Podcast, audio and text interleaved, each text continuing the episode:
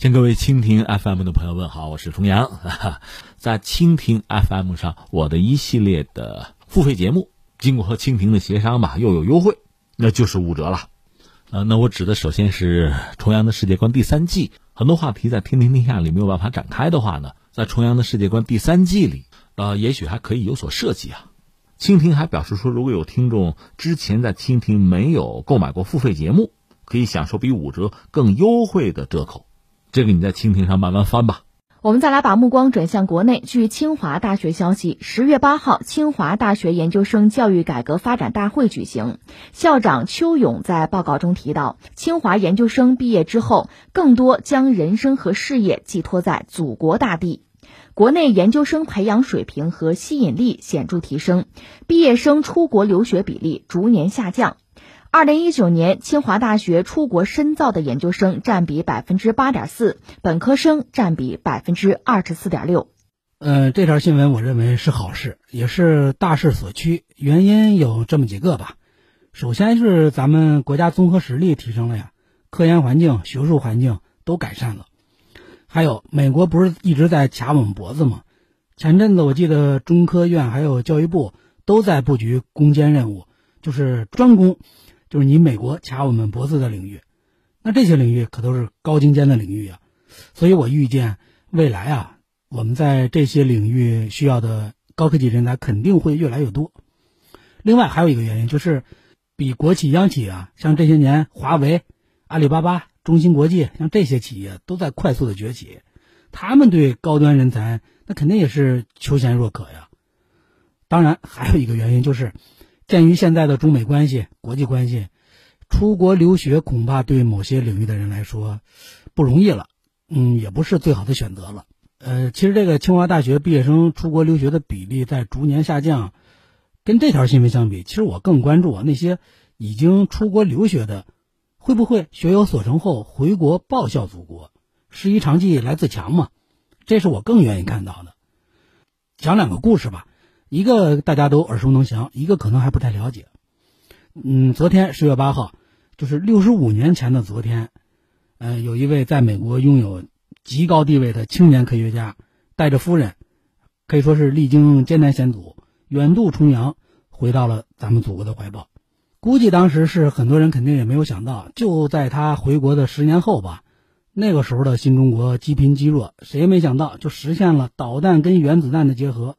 让巨大的蘑菇云升腾在了西北的大漠。说到这儿，估计很多人已经猜出来了，不是别人，正是钱学森。在回国之前，钱学森是受聘于加州理工学院，担任的是航空系主任，也是美国的火箭专家组的核心成员、先驱人物，被美国可是视为珍宝的。不是有一种说法说钱学森一个人能抵得上五个师的兵力吗？就是这样一位重量级的火箭专家。他不贪恋在美国的地位呀、待遇呀、条件呀，心怀祖国，想方设法回到祖国的怀抱。其实，新中国成立的第二年，钱学森就准备回国了，但是美国人不可能轻易的放走这么一个科学巨匠啊，但是宁可枪毙你也不让你回国，所以等着钱学森的就是百般阻挠。然后在之后的五年吧，钱学森被软禁、被拘留，然后每个月都得去移民局去登记去，可以说自由都受到了限制。不知道什么时候是尽头，也就是在这个期间，嗯，钱学森就写出了一本新书，叫《工程控制论》。他导师也是大名鼎鼎的冯卡门，他这个冯卡门啊，看到这本书之后就说：“钱，在学术上你已经超过了我。”然后直到是一九五五年，然后中美两国之间达成了一个协议定，中方以释放多名关押的美国飞行员为条件，就是不惜一切代价换钱学森回国。然后在当年的九月十七号，然后钱学森带着夫人终于是登上了回国的轮船，在十月八号，钱学森夫妇回到了祖国。钱老回国之后的这个六十多年来吧，我国的国防啊、航空啊、航天呀，可以说获得了极大的发展，国际地位显著提升。大家还记得一个多月之前吗？我国在青海、浙江这两个地方，呃，起飞了两枚东风快递、东风导弹。从不同的方向飞抵南中国海，对，然后同时命中目标，可以说对潜在的风险给予最坚决的回应。那这是一个老故事了。还有一个故事就是今年九月份的时候，九月底，就是清华大学发了一个名单，什么名单呢？就叫拟聘新进人员公示名单。这个名单火了呀，因为名单中有一个人叫朱松纯，这个人即将回国入职清华大学的自动化系，职务是科研系副教授。这个朱松纯啊，之前是美国加州大学洛杉矶分校在这儿任职，这次回国是以国家战略科学家的身份回来的，受邀筹建北京通用人工智能研究院，担任院长，而且还会跟北大清华进行研究合作。呃，朱松纯有多牛呢？怎么说呢？就是科研大牛。他为什么要回国呢？在一定程度上啊，咱们得感谢特朗普。呃，朱松纯这个人，在计算机视觉领域，那绝对是泰斗级的人物。在一九九一年的时候，他是从中国科学技术大学计算机毕业，第二年申请到美国哈佛去深造。在哈佛期间呢，他的老师是国际数学大师，叫菲尔茨奖获得者大卫曼福德。然后他在一九九六年顺利的获得了哈佛大学计算机博士学位。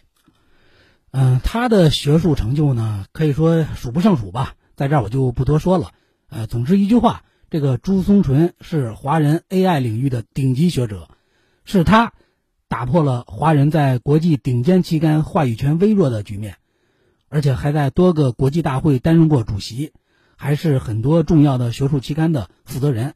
呃，他为什么回国呢？有这么一个契机，嗯，最近这段时间吧，美国白宫是越来越肆无忌惮的打压华人科学家，很多的优秀人才。是不得不被迫出走。你像之前美国政府就曾限制某些专业的中国学生啊、研究员，禁止他们入境，宣称他们是被利用所谓的获取敏感的美国技术和知识产权。用他们的话说，就是好像偷我们技术去了。另外，白宫也加大了对华裔科学家的限制力度，还有美国国务院，嗯，在敏感研究学习领域的中国留学生，他的签证停留期从五年给缩短到了一年。我看过一篇英国 BBC 的报道，就说有一位中国留学生，在美国海关就是过安检的时候啊，遭遇了非常严苛的审查。他在接受 BBC 采访的时候就说：“呃，美国以为我是来窃取技术的，被无理的骚扰，导致他精神几乎是崩溃。那为什么会遭到这么严格的审查呢？呃，这位留学生说，就一切的根源啊，只不过就是因为他来美国留学是接受了中国教育机构提供的奖学金。”所以你看，在这种压抑的氛围下，这种环境下工作，谁还能快乐的搞科研呢？于是，就是越来越多的科学家就选择了离开，选择更适合做科研的地方，继续做研究。那么，美国对华裔科学家的这种态度、这种打压，应该是促使朱松纯回国的一个契机。但其实啊，之前在一个一次访谈中，朱松纯就曾提到过，呃，我三十年前就读于中国科学技术大学的时候。就有追求人工智能大一统理论的这个梦想，赴美求学呢，就是为了追寻和探究这一理想。三十年后，我选择回国，也是基于这同一梦想。回归的初心就是将人工智能大一统的理论框架在中国圆梦。其实，对中国的大学生毕业之后选择出国留学，这得辩证来看，因为以前中国的技术很落后。说实话，实实事求是的讲，对跟国外相比，那科研的差距还是很大的。如果你想了解世界上最先进的科研水平、最先进的理论、最先进的技术，就只能走出去，才能提高自己的水平。所以有句话怎么说的？出去是为了增加自己的见识，提升自己的能力；回来就是为了更好的建设国家，实现自己的抱负。未来啊，我相信还会有越来越多的学术大牛们回国来报效祖国。因为什么呢？因为不管这个疫情形势，还有这个国际政治形势，我相信。很多在海外的科研人员呀，已经更加清楚地认识到了，西方你所谓的民主自由是什么样的，你们的政治制度优劣到底是什么样的？我相信，咱们这些华裔呀，包括华人呀，对这方面看得更加清楚了。当年美国麦卡锡反共，迫害中国科学家和留学生，面对重重阻挠，钱学森回国之后呢，就有大批造诣高、有理想、有实干精神的科学家。从英国、美国、法国、德国，反正各个国家吧，陆续回国，而且他们中间还有很多人啊，都是在世界著名的物理学家居里夫人的实验室工作过的。所以说，你现在看历史啊，总是惊人的相似。那个时候闹麦卡锡主义反共，这个是诱因；现如今呢，特朗普政府打压，这就是导火索了。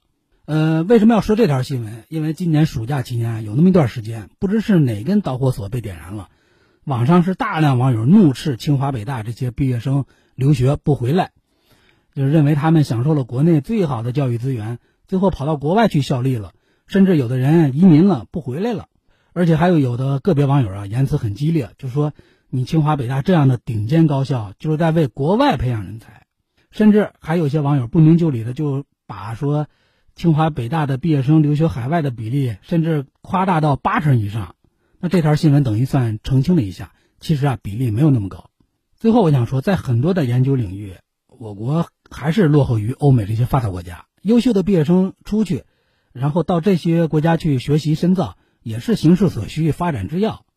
当然，最理想的状态就是国内的优秀人才在海外学有所成之后，全都回来报效祖国。但事实上呢？清华、北大这些顶尖高校吧，这些毕业生留学海外之后，的确是有一部分人不回来了，或者是拿着绿卡，或者是加入他们的国籍了。呃，不得不说是国家和民族的损失。但是吸引人才、留住人才是一个复杂的系统问题，你光靠情怀、光靠爱国主义是不行的。它原因要是多方面的，既要有个人的原因，也得有人才环境的影响啊。像前两年走红的清华教授严宁是个结构生物学家，他从海外是回来的，但是呢后来又走了。还有青年的数学家北大的教授许晨阳也是回来几年之后再度去美国。这两个人的经历啊，很能说明一些国内的问题。总之，完成学业归来啊是一种归国，在海外工作个十年二十年，最后还是回来了，也是一种回国。早回国晚回国，只要回来就好，欢迎回家。